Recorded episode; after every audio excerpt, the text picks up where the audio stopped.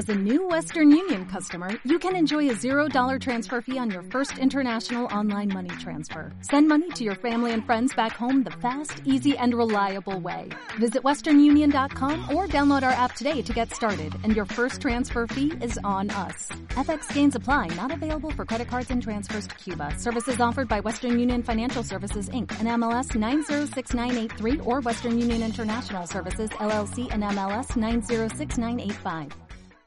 Un, dos, tres, cuatro. Soy Ariadna. Soy Daría. Somos, las chulas. Somos cuerpas latinas, migrantes, lesbianas y trans.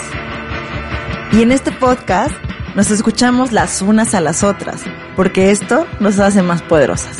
Estas son las historias que mujeres de distintas profesiones, condiciones y realidades nos han compartido. Recuerda, nosotros hacemos esto para ti, porque escucharnos reafirma que no estamos solas.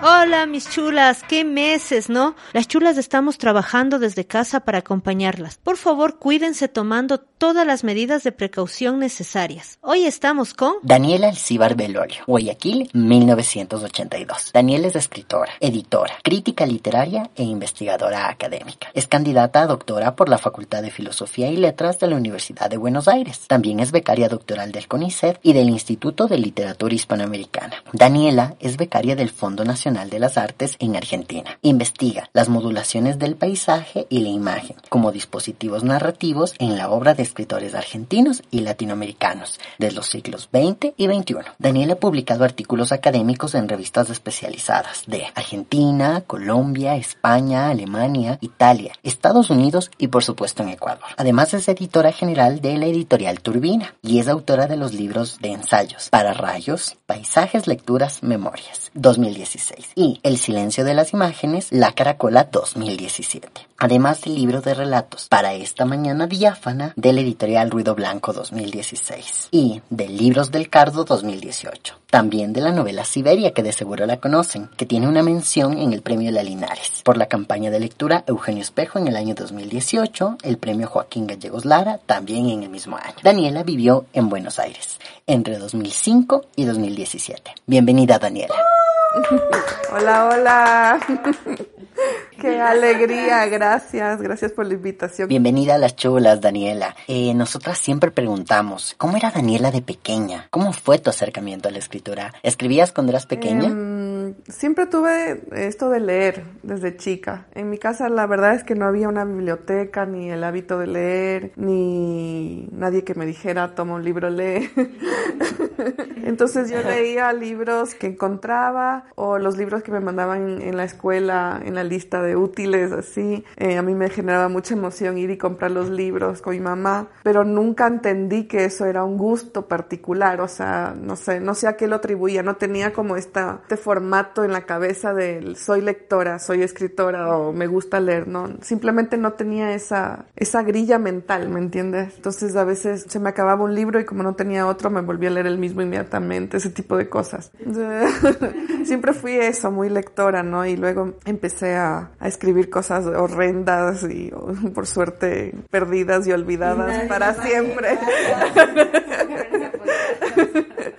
sepultadas en la desmemoria del tiempo, afortunadamente. Y fue poco a poco, en realidad yo no, no, nunca pienso en mí misma ni me, ni me refiero a mí misma como con esta autofiguración de autor, no desde niña tuve la vocación ni nada. No, no lo pienso así, simplemente en un momento se empezó a dar, en un momento bastante tardío además, porque yo entré a la universidad, a la Facultad de Comunicación y Literatura por pura coincidencia, por, por estar con mi mejor amiga de ese momento.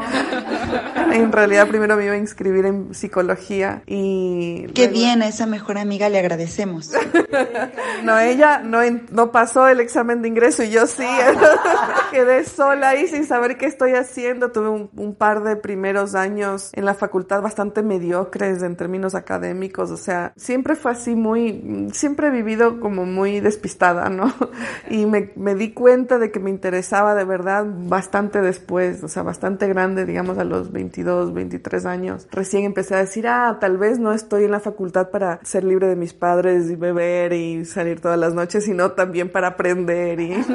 Pero me costó mucho, digamos, o sea, no, no, nunca lo tuve muy claro, me costó bastante. No tanto, no es que fue un esfuerzo ponerme a escribir, sino que me costó darme cuenta de algo que le dije el otro día a un amigo, yo siempre llego tarde a lo que me pasa, ¿no? Y eso es la verdad, es como así, siempre llego tarde a mis propias, a mis propios deseos, a mis propias cosas, entonces esto fue más o menos el mismo caso con, con el tema de la literatura. Oye, y hablando que estamos hablando acerca de llegar tarde, notamos que viviste en varias latitudes. Quisiéramos saber si es que este llegar al espacio, llegar tarde, este llegar, es lo que también te influyó en tu trabajo, ¿no? Porque en Siberia notamos que hay esa presencia del paisaje que es muy importante y como que cuando uno llega a un espacio físico eh, se encuentra con estos paisajes, ¿no? Descubre, ¿no? Por primera vez los paisajes. Digamos, yo llego tarde siempre en la certeza de algo, pero eh, cuando lo miro retrospectivamente me doy cuenta que ya estaba ahí, ¿no? Entonces yo me acuerdo eh, cuando yo, mi madre, mi hermana y yo nos mudamos de Guayaquil a Quito, recuerdo con mucha claridad haberme sentido muy arrobada por el paisaje. Me, me conmocionó, yo era muy chica, tenía 8 o 9 años y me conmocionó mucho, o sea, me, me generó un, no sé, un estado eh, bien fuerte, bien, bien de conmoción,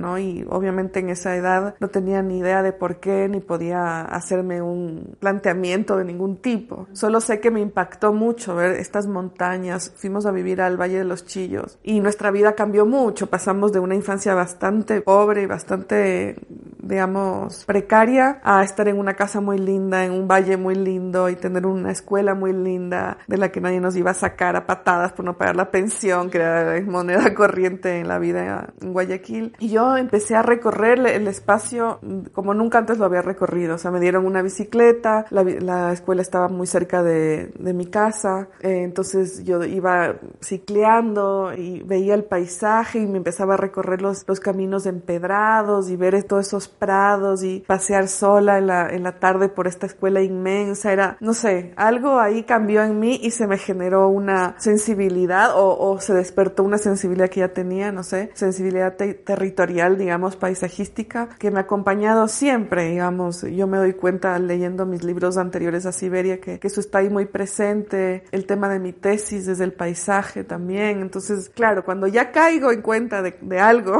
que me viene pasando hace décadas, ahí ya lo empiezo a explotar, ¿no? Con más... Ah, sí, es por aquí. Ajá, por aquí era, entonces...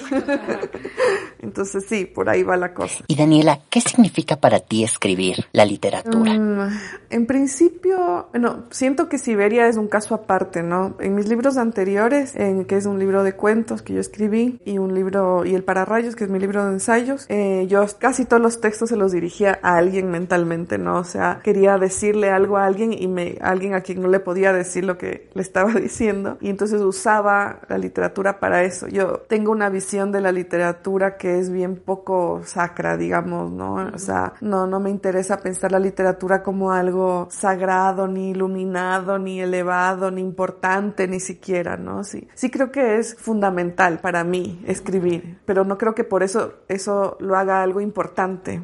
No sé si me explico. Eh, no siento que estoy haciendo algo muy importante, ni que estoy cambiando el mundo, ni mucho menos. Simplemente es una necesidad mía, ¿no? Entonces, estos primeros libros yo los escribí en general, digamos, no digo que todo sea solo así, pero les escribía dirigiéndome a alguien en particular, a, personas a las que no les podía hablar por alguna razón o por otra. Y en ese sentido, no sé si me libré de alguien ni de algo, pero sí eh, descubrí muchas cosas de mí misma. Sin querer, una vez más llegando tarde a mí misma, es que la escritura pasó a ser como una, como un, como un autoexamen. Tener la oportunidad de verte a ti mismo. Sí, pero como una exploración, o sea, no lo hice con un afán de autoconocimiento como, sino que mientras, o sea, me resultó un ejercicio muy performativo, en el sentido de que me iba encontrando con cosas para mí antes desconocidas, pero tan íntimas, ¿no? Que, que me dieron como una serie de, de imágenes nuevas sobre mí misma. Y en ese sentido sentido sentí, sí, una especie de, de autoexamen que me, que me hizo muy bien. Por un lado, esto de dirigirme y decirle cosas a personas a las que no les podía hablar y por otro lado, ir encontrando imágenes mías, ir encontrando no solamente las imágenes que yo escribía, sino en las articulaciones entre las imágenes que eran insólitas, que se iban dando sin que yo entendiera muy bien por qué. Ahí aparecía algo eh, muy íntimamente extraño, ¿no? Algo muy, muy mío, pero no, no,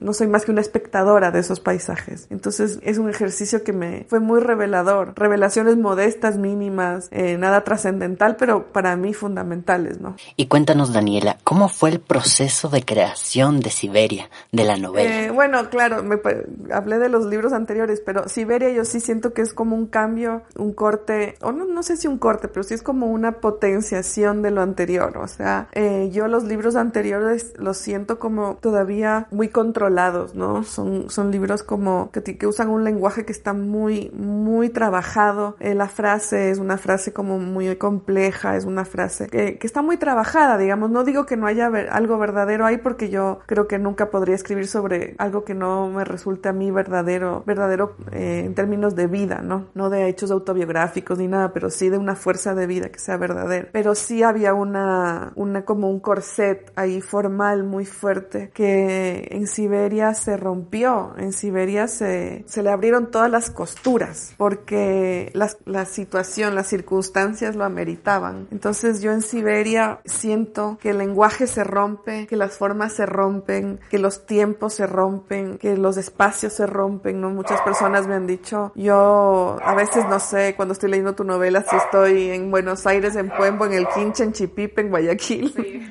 Y claro, yo, yo creo que ahí, por las circunstancias eh, extremas en las que yo escribí Siberia, hubo algo que se rompió, digamos, siempre digo que si un mérito tiene la novela es dejar ver en ese desorden, en esa cosa vertiginosa, en esa cosa inorgánica, eh, en esa cosa desequilibrada eh, y caótica, un estado real, o sea, más allá de los, de los datos autobiográficos, más allá de esas cosas que son por último anecdóticas, lo que yo siento que hay ahí y que por eso yo decidí no, no retocar la novela para que quedara más perfectita y más bonita y más redondita y completita, es que en ese desorden, en esa fragmentariedad, en ese ímpetu de la del lenguaje, de la escritura, se puede sentir un, una verdad. Y entonces eso es lo que a mí me interesa de la literatura. No me interesa ser una malabarista eh, que, que, hace juegos de palabras súper interesantes y, y maneja los tiempos verbales, ¿no? O sea, para eso ya, o sea, ya estudié gramática en la escuela y en el colegio, ¿no? Sino que mí me interesa que en las grietas de, la escritura, que en esas imperfecciones, en esas explosiones, pueda aparecer algo verdadero. Eso es lo único que me interesa de la literatura y en ese sentido yo siento que Siberia es diferente a mis libros anteriores. Eh, mis libros anteriores estaban dirigidos a personas, estaban pensados en como una autoexploración y Siberia fue un ejercicio de supervivencia. Entonces ahí está la diferencia. Queremos escuchar tu voz. Envíanos un audio al WhatsApp 0998 80 55 91. Estamos de vuelta. Antes de la pausa, Daniela nos contaba cómo su proyecto Siberia fue un ejercicio de supervivencia. Escuchemos cómo esta novela estuvo pensada antes de su embarazo. Siberia, que no se llamaba Siberia, era un proyecto de novela que yo tenía antes de quedarme embarazada, antes de tener a mi hijo. Era un proyecto que yo escribí para el Fondo Nacional de las Artes para solicitar una beca que tenía que ver con otra otro tipo de crisis, que era la crisis de la mudanza, porque había estaba yo en crisis, una crisis sentimental importantísima y estaba por mudarme, a venirme para vivir a, a vivir acá en Quito. Entonces yo planteé este proyecto como más o menos este, este personaje que, está en Siberia menos el hijo, digamos, sin embarazo, sin, sino en crisis matrimonial y, mudanza. Entonces la idea de los dos paisajes estuvo siempre presente desde el, desde el proyecto. Eh, luego se me complicó la cosa porque me arreglé con mi esposo, entonces ya no tenía crisis de. No, no, estoy, estoy bromeando.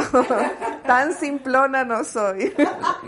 No, pasa que luego, claro, o sea, es esto, ¿no? Que yo no, no, no, nunca, o sea, no, el valor de la invención en la literatura a mí me resulta un valor bien papanatas, ¿no? Bien zanahoria, como dirían los argentinos. Es un valor que a mí me interesa bien poco, o sea, esto de el, la capacidad inventiva, como, o sea, no sé, no es algo que me interese, ¿no? Entonces, para mí, el hecho de haberme quedado embarazada y todo lo que pasó después, por supuesto, rompió mi vida y rompió el proyecto y rompió la novela y rompió el relato y la escritura y lo rompió todo. Pero permaneció, eh, permaneció el tema de los paisajes, porque yo, eh, después de, haber eh, parido a mi hijo, tres meses después me vine a vivir acá con, con mi esposo y con las cenizas de mi hijo y mis perros y gatos y y tuve este shock, ¿no? O sea, tuve un shock visual muy fuerte. Eh, no me, lo que pensé fue cómo pude vivir 13 años en esa, en esa pampa, o sea, en esa planicie. Digamos, 13 años de una vida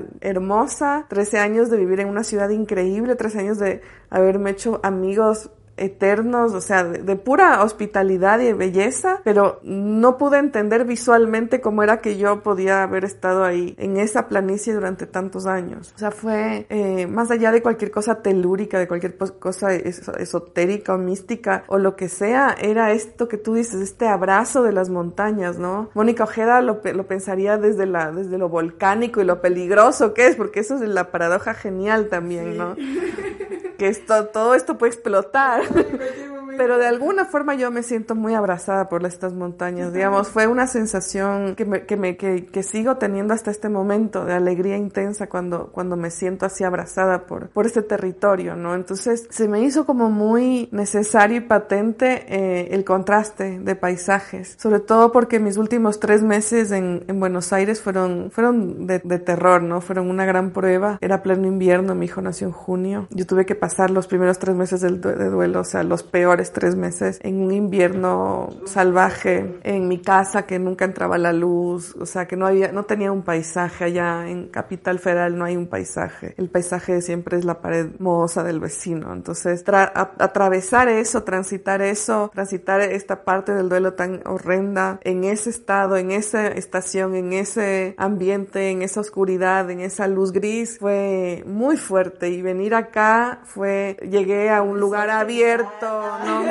Claro, o sea, no lo quiero pensar tan idealizadamente, pero fue un contraste muy fuerte. Luego acá se desenvolvieron toda una serie de, de, problemas nuevos y de nuevas etapas del duelo y todo, pero ya la geografía me ayudaba. Entonces fue tan fundamental para mí, digamos, para mí el paisaje en Siberia no es un, únicamente un dispositivo narrativo, que lo es, es sobre todo un, un índice de verdad. O sea, yo estoy, estaba muy, muy estimulada por el paisaje cuando llegué. Cuando estuve investigando acerca de tu trabajo, encontré una reseña acerca de Siberia y decía que lo único que no le había gustado era que el título del Ah, Salvador Izquierdo, sí perspectiva, me parecía que no, porque mm, precisamente toda esta carga que tiene la imagen de Siberia es lo que le hace rica, lo que le hace también como seductora, ¿no? A mí me hizo buscar, por ejemplo, eh, cómo era Siberia, eh, como para tejer una imagen y, y me parece que tiene una carga de paisaje muy importante que precisamente se lee en el libro estos paisajes, ¿no? Sí, o sea, a mí me gusta Siberia, de hecho, la, le peleé el nombre un poco porque también en,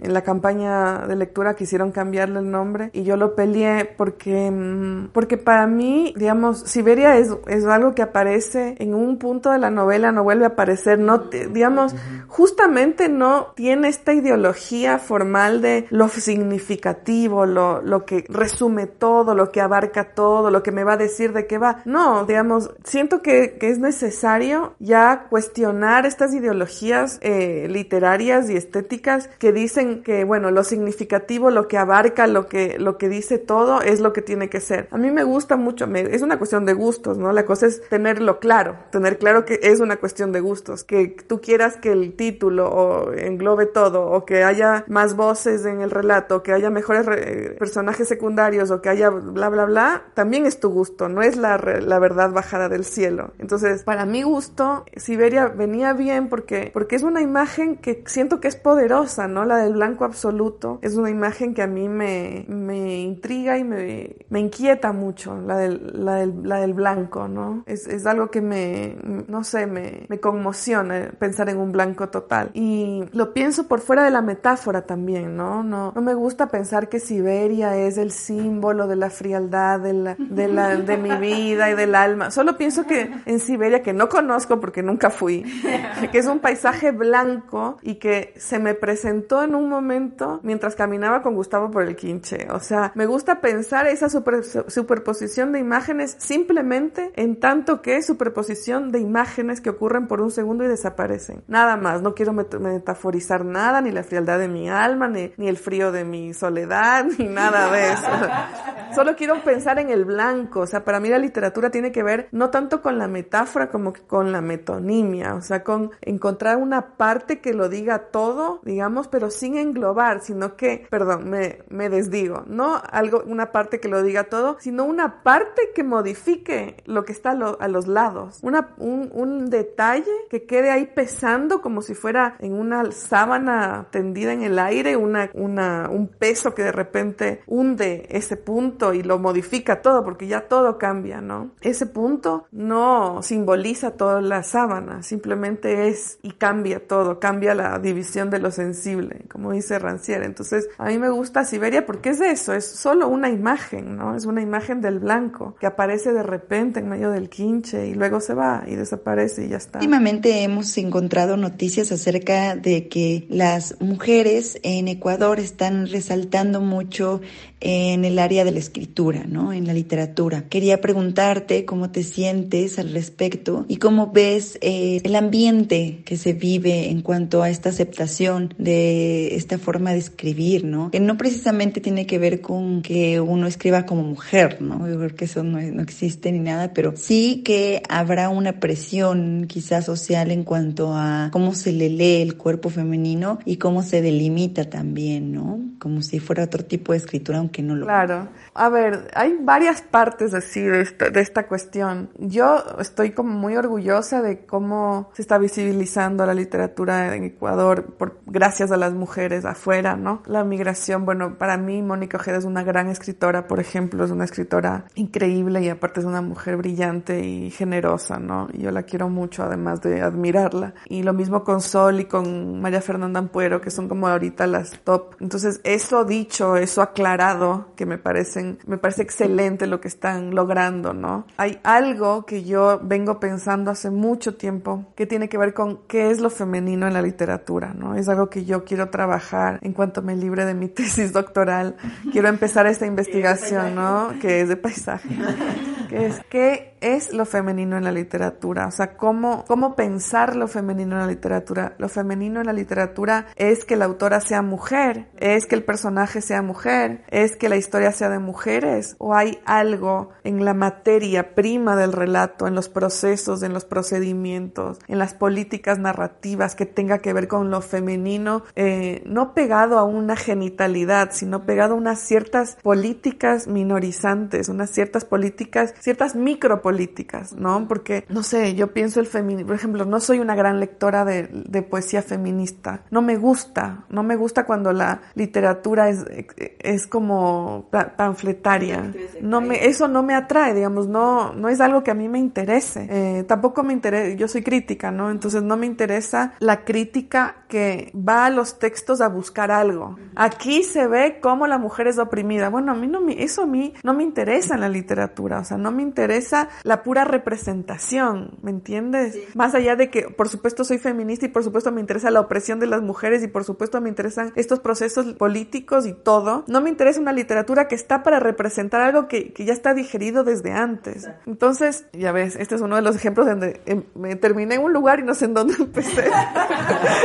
este, lo que quería decir es que estoy pensando esta cuestión de lo femenino en la literatura para pensar cómo los procedimientos formales, cómo la, la escritura misma, la textura de los textos pueden ser femeninos o pueden ser lo femenino sin pasar por estas cuestiones de denuncia o de, o de que simplemente el personaje sea femenino o que la autora sea femenina. Eh, yo considero que hay autoras muy fálicas, como Sandra Araya, por ejemplo, es una autora muy fálica, ¿no? Eh, y eso no lo estoy diciendo, mm, Sandra es mi, mi gran amiga, ¿no? Simplemente no creo que el género del autor sea lo mismo que, que, que esto de la aparición de algo femenino en la literatura. Entonces, eh, entre estas como referencias que se, me, que se me han cruzado de camino así bastante errático por ahora de, de esta investigación que quiero empezar, me encontré con un, texto, un libro de, de, una crítica norteamericana que se llama Svetlana Alpers y ella es un libro que ella trabaja sobre el arte holandés en el siglo XVII, o sea, nada que ver, nada que ver, pero eso es lo hermoso de la teoría, ¿no? Que van como uniéndose puntos y uno no sabe bien cómo. En el epílogo de este libro, ella cuenta ella se, trabaja todo su, todo su libro sobre estos pintores, que son todos hombres holandeses, que al contrario de lo que hacían los italianos en esa misma época, o los de la escuela italiana del Renacimiento, lo que ellos hacían era pintar escenas cotidianas, y generalmente de mujeres leyendo cartas en una lección de piano, eh, cosas como que son lo que se ve. Los otros son como aquí, eh, como aquí se ve la bondad contra la maldad, el demonio contra Dios, bla, bla. La belleza. La belleza y, todo como así crispado, ¿no? Es un, es un arte muy metafórico, muy retórico, mientras que el arte holandés y nórdico de esa misma época es totalmente superficial en el sentido de que apela a la superficie, es expansivo, es lo que se ve, lo que se ve es lo que es, no hay metáfora, lo que yo decía antes de la literatura, ¿no? Es lo que estoy viendo. Y estas mujeres leyendo cartas, los autores, los, los pintores, digamos, nunca muestran qué es que están leyendo, se, se mantienen a una distancia porque entienden que, eso, que esa distancia es necesaria, ¿no? Nunca se, nunca se roban la voz de esas mujeres que pintan, sino que las observan a distancia y las dejan en ese lugar meramente visual, ¿no? Sin metáforas, sin grandes significados, sin, sin valores trascendentales, sino solamente eso que se ve. Entonces, esta es muy precioso ese libro, se llama El arte de describir. Esta crítica en el epílogo cita un, a un crítico de arte de esa época del siglo XVII que denostaba a los holandeses, ¿no? Y decía, eso es arte para mujeres. Eso, eso que hacen ellos es arte para mujeres. ¿Por qué? Porque no tiene forma, no tiene estructura, no tiene relato. Claro, uno ve los, los cuadros de Rubens o los cuadros de la escuela italiana y lo que ve es un relato, algo que empieza y luego termina con una estructura ascendente y que metaforiza valores trascendentales del odio, el amor, evangeliza, exactamente. Esto no lo hace. Aquí hay lo que hay, hay lo que se ve. Entonces, este hombre decía, eso es arte para mujeres, arte sin estructura, arte sin forma, arte sin mensaje, arte sin metáfora, arte sin, sin relato, ¿no? Sin retórica. Y a mí me impresionó mucho eso, me impactó mucho, porque yo veo que la crítica literaria en este país desde, desde el lado institucional va por el mismo lado. Entonces esto es como, esto no tiene forma, ¿no? Esto es lo que, lo que se dijo en, sobre Siberia, ¿no? Es que le faltan, le faltan otras voces que, que complementen a, la voz principal, porque falta un mundo que se organice mejor, ¿no? Falta una organicidad, falta que, que se repongan mejor las historias secundarias, ¿no? Claro, el mensaje no tiene forma, le falta forma. Entonces yo siento que ahí, y, y lo mismo se puede leer con otros libros que yo admiro, como por ejemplo Antropofagitas de Gabriela Ponce, ¿no? Que es un libro escandaloso, es un libro que solo quiere provocar, es un libro sin forma, es un libro imperfecto, ¿no? Entonces, loco, ¿desde cuándo la perfección es un valor literario? O sea, quiero saber de dónde sacaste esa idea y que te des cuenta que es una idea que tú estás teniendo, ¿no? Esta, esta idea del dominio, ¿no? Yo no, no me acuerdo quién fue el escritor que dijo, la literatura es un ejercicio de dominio del lenguaje, ¿no? Y yo pienso, yo lo que quiero es ser dicha por el lenguaje, ¿no? Yo quiero que, el lenguaje de repente, por casualidad, llegue a decir mis, mis grietas, llegue a decir estos espacios por donde se cuela la vida, ¿no? No me interesa dominar nada, o sea, si no se entiende que ese... Dominio como bien fálico. Así es, o sea, hay un... es, y es ideológico, ese es el punto, ¿no? Ese es un punto que está, no sé, como estas voces autorizadas de la crítica literaria no terminan de entender que su, su, que su postura también es ideológica, ¿no? Entonces, a mí me interesa el, el tema de lo femenino en la literatura, para volver un poco a la pregunta, porque me interesa rastrear estos espacios en los que el lenguaje no es un objeto de, de, destreza ni de dominio, sino que hay una subjetividad rota que está siendo dicha por el lenguaje, o está tratando de ser dicha por el lenguaje, o el lenguaje está tratando de decirla sin poder. Hay, hay algo que dice un, un filósofo español que se llama José Luis Pardo, que tiene un libro hermosísimo que se llama La intimidad, y él dice que la intimidad es lo que el lenguaje quiere pero no puede decir. La intimidad está en este intervalo, ¿no? Está en este intervalo de silencio, pero no puede existir sin lenguaje. La literatura para mí es un intento constante del lenguaje por decir la experiencia, pero el lenguaje nunca va a poder decir la experiencia porque la experiencia siempre se está yendo. Es imposible apresarla, ¿no? Entonces, la literatura es esa, ese registro de ese intento fracasado. Y eso es lo que a mí me interesa de la literatura, no lo otro, no una destreza, no demostrar. Leonardo Valencia tiene como un, un trabajo sobre la novela que, que, de hecho editamos en Turbina, en el que él dice que la, que la novela es un género democrático, ¿no?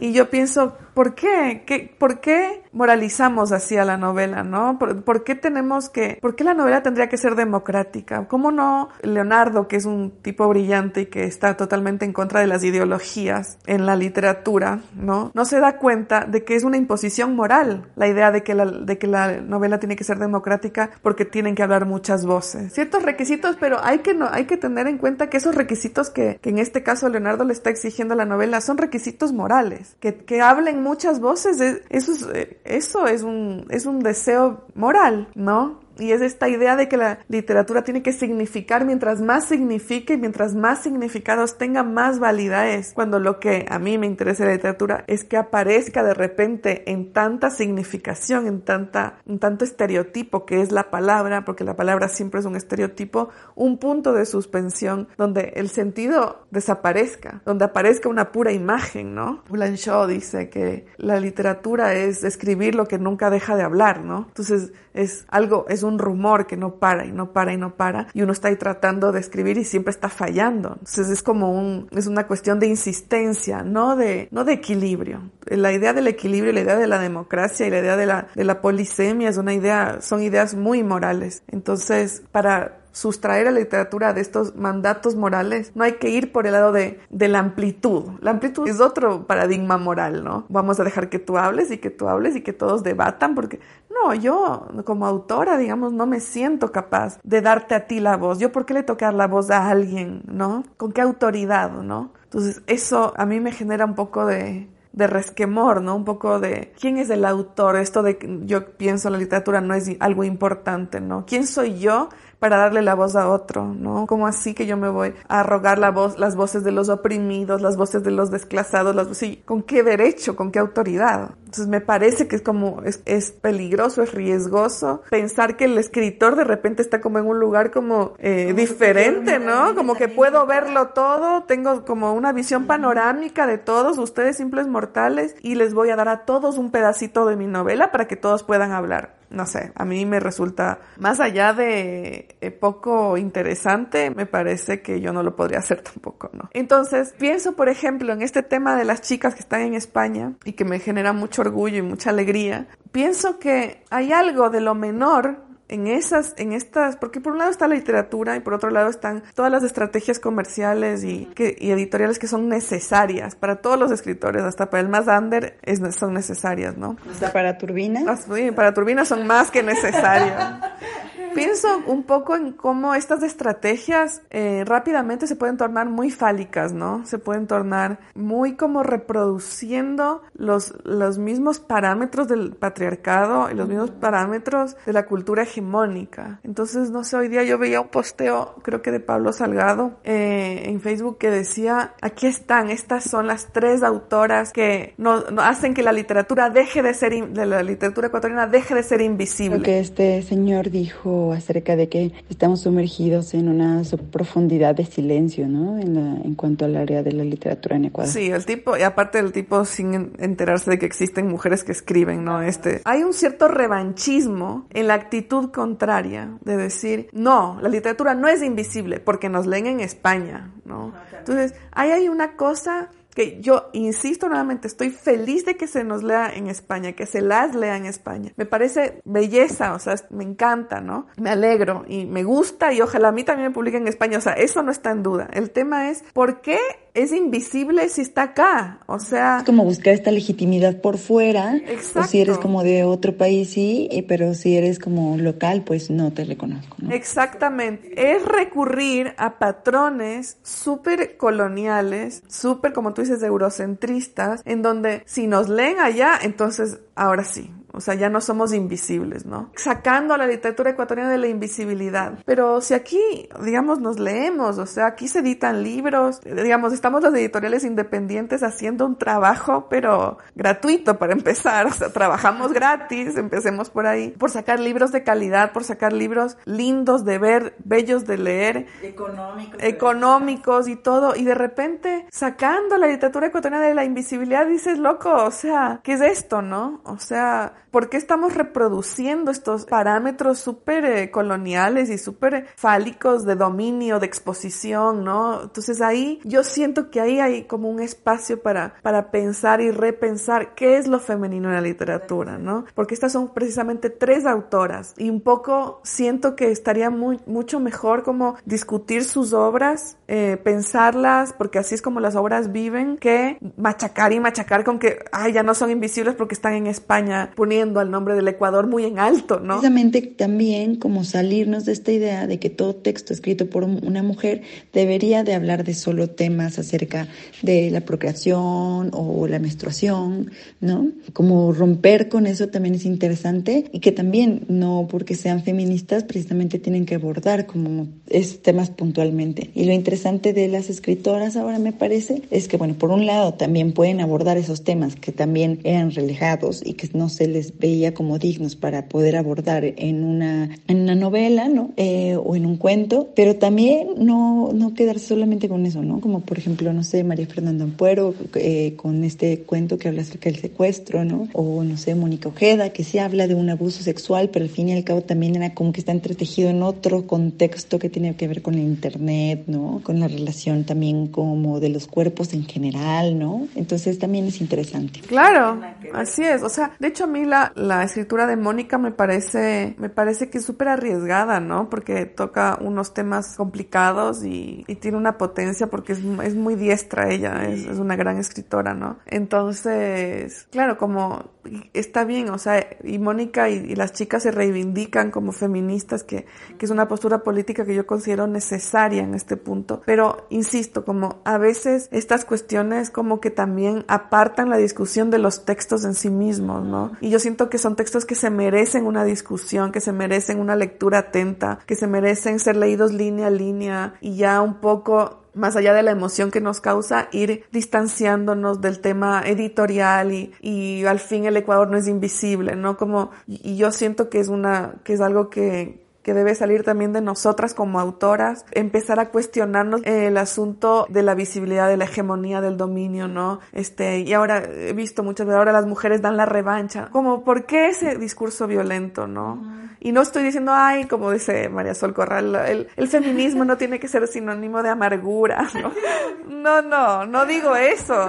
Lo que digo es, recurramos a herramientas que tengan que ver con el cambio radical de paradigma que es el feminismo, ¿no? Herramientas que no, que no apuesten a la violencia, a la competitividad, a la agresión, ¿no? Sino que el feminismo lo que viene a proponer justamente es la colaboración, el encuentro, ¿no? El encuentro afectuoso. Entonces yo siento que hay un, hay un tema a trabajar ahí en el discurso mismo de los críticos, las críticas, las escritoras, los escritores. De... Hay una cosa como de, cada vez menos, ¿no? Pero, pero hay esta cosa como de mirar al personaje femenino como, ya, es literatura femenina, no sé, ¿me entiendes? Es como si el hombre, el personaje hombre, el narrador hombre fuera el universal, ¿no? O esto de las mujeres que escriben desde el cuerpo.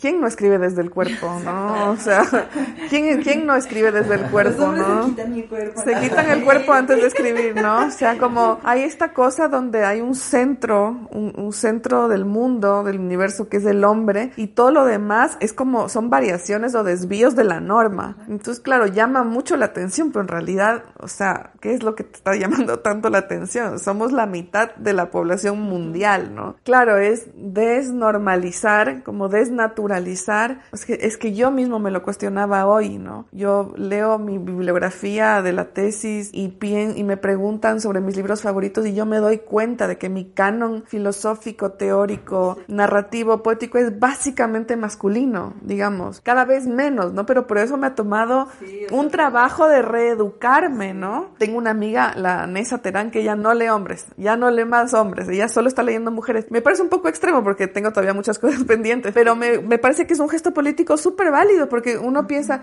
¿cuántos años yo pasé solamente leyendo hombres? ¿Cuántos años pasaron en que yo no leí una sola autora mujer, ¿no? Entonces, todas estas cosas yo siento que son parte de este proceso bacán que estamos viviendo ahora y que está tan lindo que, que salgan como estas, como destaquen estas mujeres escritoras y que pongan un poco también en, que me parece que es válido y necesario poner en, en cuestión estas verdades, estos lugares comunes que de los que hemos hablado, de la crítica, de cómo tiene que ser el relato y bla, bla. Daniel, y por otra parte nos gustaría saber sobre Sicorax, esta propuesta de comunicación independiente de la que tú formas parte, en la cual también participan otras mujeres importantes. Estoy hablando de Alicia Ortega, de Gabriela Ponce, de Berta Díaz, de María Auxiliadora Valladares. Cuéntanos, ¿cómo nació Sicorax y por qué nació? Sí, bueno, Sicorax es una revista digital de arte y cultura que hicimos con cuatro amigas, o sea, cinco somos en total, justamente con el, con el deseo, por un lado, de tener un lugar alternativo, eh, porque de repente todos los espacios están muy cerrados, ¿no? Si uno quiere publicar algo, tiene que recurrir al, cartón piedra, entonces como no me pagan, ya no voy a recurrir ahí, y a este otro, estás, estás como siendo censurado por un viejo que tiene sus ideologías de hace 50 años, y, y entonces como que veíamos que era necesario, a pesar de que ahora hay varios, por suerte, eh, un espacio, primero, que fuera pensado y ejecutado por mujeres y que pusieran como en primer lugar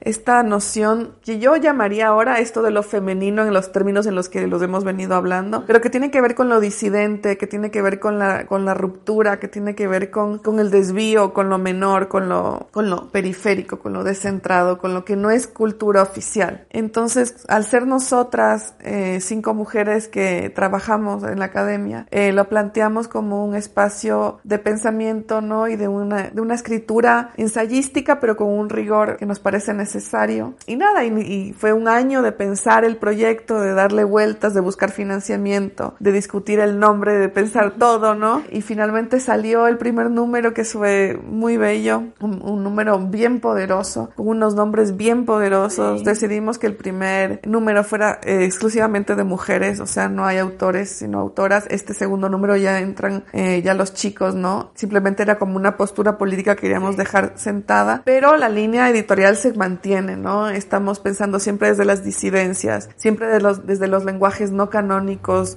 los, los lenguajes no no centralizados, ¿no? Yo pienso mucho en, para pensar este tema de lo femenino que no tiene que ver con necesariamente con si eres mujer o hombre, pienso en una entrevista que salió hoy de a Esteban Mayorga, una excelente entrevista, Esteban es un grandísimo escritor, y él hablaba un poco de este tema, ¿no? Él, él trabaja sus novelas desde la lengua coloquial pero totalmente llevada al extremo, no hecha así, eh, así y así.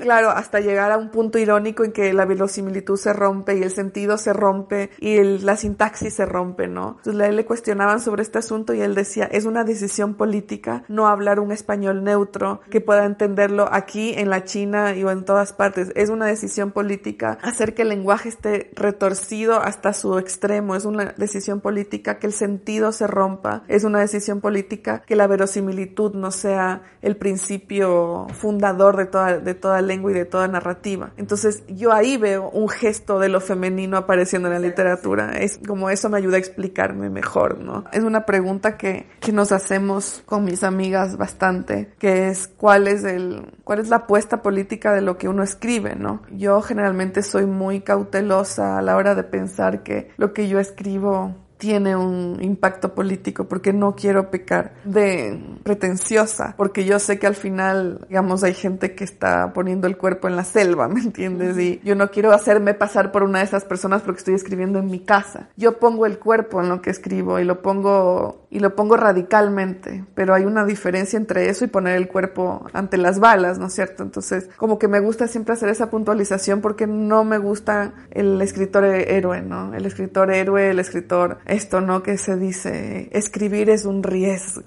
¿Un riesgo para quién?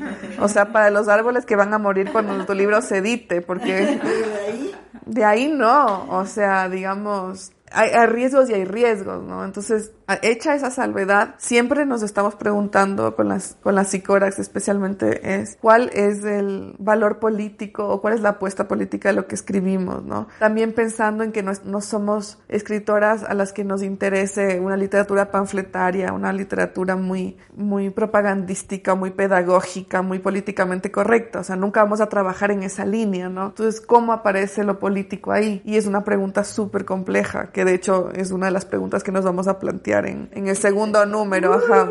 Pero yo siento que, como dice este, el Esteban Mayorga en esa entrevista, hay una apuesta política y una decisión política en cómo utilizamos el lenguaje, cuáles son nuestras políticas narrativas, cuáles son nuestras políticas autorales, ¿no? Yo, digamos, tal vez el radio de acción de esas decisiones políticas sea muy reducido todavía, pero justamente el feminismo es un poco, se trata sobre las micropolíticas, ¿no? Sí. Ya por fuera de lo macro. Entonces, ¿qué tipo de encuentros producen estos textos? ¿Qué tipo de afectos producen estos, estos textos? ¿Qué tipo de corporalidad representan estos cuerpos, estos textos? ¿Cómo mi libro, o el libro de mi amiga, o el libro de esta autora que me gusta, o el libro de este autor que me gusta, genera nuevas eh, particiones de lo sensible, como diría Rancière, ¿no? Cómo reordenan el paisaje. Son temas de la micropolítica. Como construir como desde otro espacio. Se construyen otras cosas. Como otros campos de sentido, ¿no? Para no replicar las mismas dinámicas de dominación. De todo, o sea, de todo. Y es de de cómo se escribe, de cómo se representan escenas, ¿no? Justo esto, cómo representa el tiempo este libro, ¿no? Eh, el, el, tiempo aquí es un tiempo lineal cronológico donde todo es causa y efecto, donde lo que ocurre en A luego ocurre en B, o hay una disrupción de eso. La verdad no, no logro ver qué efectos políticos pueda tener eso. Lo que sí sé es que son decisiones políticas. No es poco por ahora, ¿no? Veamos qué, qué pasa después. eh, yo tengo preguntas de nuestras seguidoras. ¡Ah, qué maravilla! Azul nos pregunta si es que Siberia refleja una etapa propia. Sí. Definitivamente. Esbel nos pregunta por qué razón le llamó Siberia a su libro. Creo que lo, lo dije, ¿no? En un momento, por el tema del, del, color y la imagen y el paisaje. Lucía Lu pregunta, ¿cómo llegaste desde la imagen a la literatura? No, Creo que, creo que es al revés. Creo que la palabra y su, y la sintaxis, que es sucesiva, digamos, la sintaxis exige un tiempo que es diacrónico, ¿no es cierto? Una cosa primero y otra después y luego otra después. Mi, mi preocupación más grande con respecto a la literatura es cómo con esa herramienta sucesiva, causa y efecto lineal que avanza así, logro llegar a ese punto silencioso que es la imagen. Como, como digo, algo que es mudo, que algo que no, que no tiene significación, algo que solo aparece con este sistema que es la lengua, ¿no? Con este sistema sucesivo eh, cronológico que es la lengua. Esa es una de mis preocupaciones más, más grandes, porque la experiencia se presenta siempre eh, por medio de imágenes. El recuerdo es una imagen, eh, no es la memoria, no es este ejercicio de rememorar mi pasado y mi pasado histórico, mi pasado familiar. El recuerdo ataca, sobreviene involuntariamente y es como el sueño, ¿no? Estaba ahí y uno no, no es dueño de eso, es espectador de algo que solo está en uno. Es muy extraño, es muy extraño. Entonces, ese fenómeno es el que a mí me interesa y que sé que es imposible que el lenguaje lo alcance, pero lo, todo lo que yo escribo va apuntando hacia, hacia esa inquietud, ¿no? ¿Cómo llego a la imagen con este sistema tan conceptual que es la lengua? Estamos cerrando, Daniela, y bueno, nos gustaría preguntar ¿Qué hubiera pasado? ¿Qué estaría haciendo Daniela si no fueras escritora? Si no estuvieras inmersa en el mundo de la literatura. Eh, cocinando, creo. sí. Me gusta la cocina. Me, me, me desconecta bastante, sí. Y he dado algunos talleres de cocina veganas. Creo que estaría cocinando, sí. Y llorando porque no tendría cómo desahogarme con la escritura. A veces cuando dice Rosario Castellanos que no llora por un sentido, digamos, como existencial en el que le exija como una emoción, ¿no? Sino por el simple hecho de que perdió la carta del predial. Primero, tres autoras locales que deberíamos de leer. Tres autoras locales, Mónica Ojeda, Gabriela Ponce, María Auxiliadora Valladares. ¿Qué prefieres, Daniela? ¿Edición o escritura? Escritura, sin duda. ¿Y poesía o narrativa? Poesía. Las chulas te recomiendan. Series, libros, películas, música, autoras y artículos. Si algo nos encanta es compartir.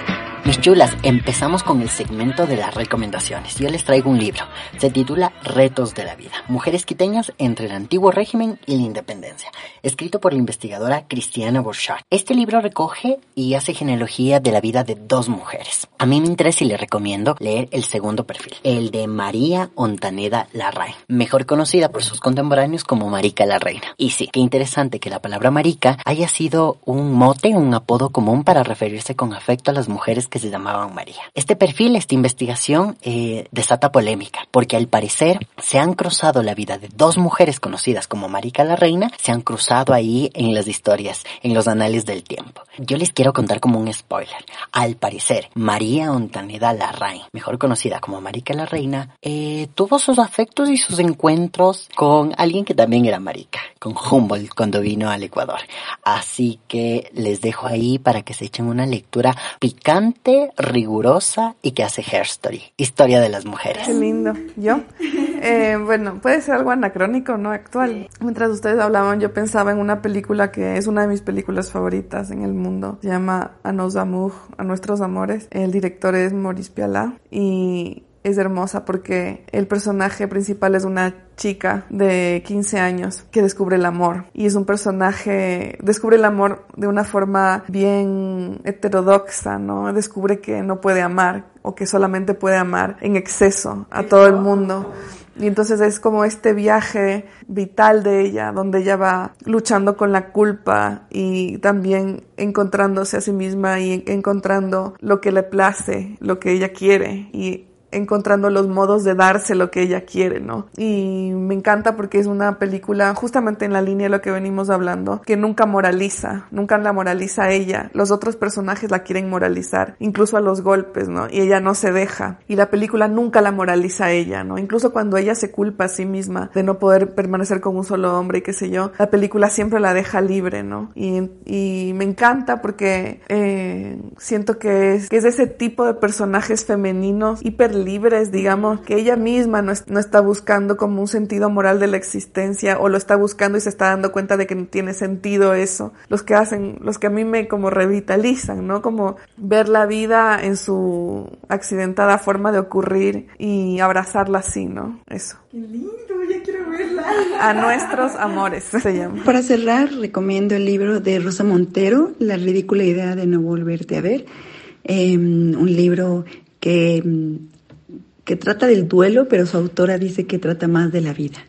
eh, sobre la vida de Ma- Marie Curie y cómo se cruza la pérdida de su amado eh, para entender cómo el duelo propio de la autora de Rosa Montero. Y nada, queríamos agradecerte mucho por haber venido aquí a la casita. Eh, el chico, ves que está muy feliz de que le. Yo les agradezco a ustedes, chicas, porque la pasé muy bien y qué lindo, qué lindo todo lo que me dijeron, qué lindas sus lecturas de Siberia. Para mí es como súper emocionante cuando me encuentro con lectoras así, tan sensibles como ustedes, porque, porque bueno, como les dije repetidamente, Siberia es un pedazo de mi cuerpo, así que para mí es como súper reconfortante encontrarme con personas así como ustedes, chicas. Ay, qué lindo. Si te gustó este podcast, compártelo No olvides darle mucho amor a nuestros contenidos en Instagram y suscribirte a nuestro canal en YouTube. y llevarnos muy cerquita de ti descargando todos los capítulos desde iVoox. Porque somos Las Chulas Podcast. La firma.